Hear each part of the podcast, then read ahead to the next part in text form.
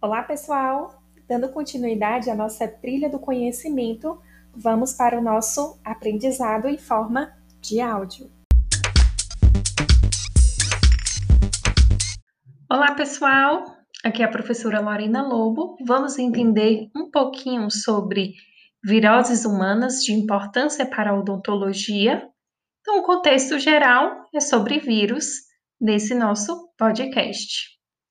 Os vírus são parasitas intracelulares obrigatórios que infectam diferentes hospedeiros, como microorganismos, sendo esses microplasmas, bactérias, fungos e algas, e diversos tipos celulares de plantas e animais superiores, como nós humanos. Existem mais de 300 vírus que infectam seres humanos, os quais produzem diversas doenças com diversas manifestações clínicas. Várias síndromes virais distintas já foram caracterizadas nos dias de hoje e as doenças humanas produzidas por vírus geralmente apresentam como característica a mesma doença, ela pode ser produzida por vários tipos de vírus, assim como o mesmo vírus pode produzir diferentes doenças. Olha que interessante. Também a doença produzida não tem relação com a morfologia do vírus, então é, não podemos classificar a morfologia com um tipo de doença. E a evolução da doença é determinada pela constituição genética do vírus e do hospedeiro. Olha que interessante todos esses parâmetros, não é mesmo? Assim, pensando no tratamento das infecções virais, que desencadeia sintomas e sinais clínicos nos tecidos orofaciais podem ser a nível primário ou secundário, esses tipos de doença, causada pela reativação de um vírus latente nos tecidos.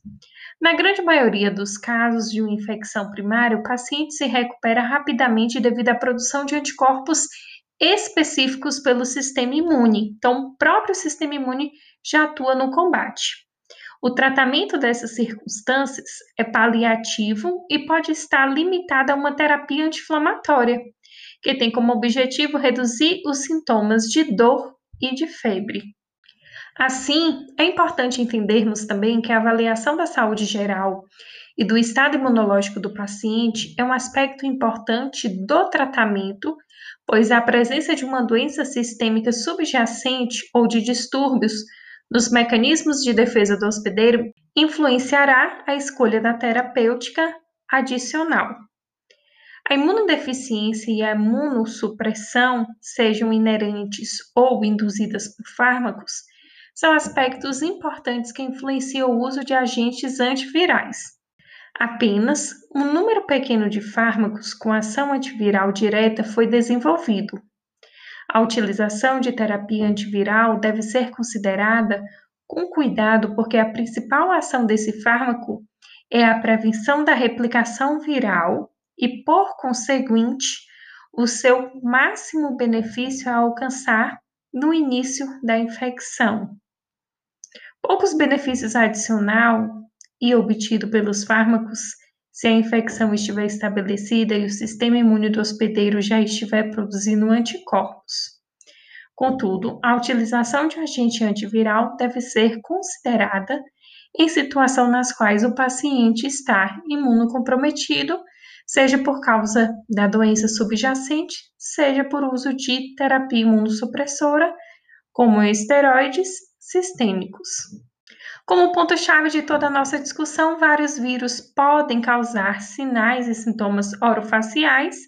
Se o paciente estiver saudável, o tratamento das infecções virais será essencialmente paliativo e o uso de fármacos antivirais deve ficar indicado a pacientes que apresentam condições médicas que estão associadas a problema na imunidade.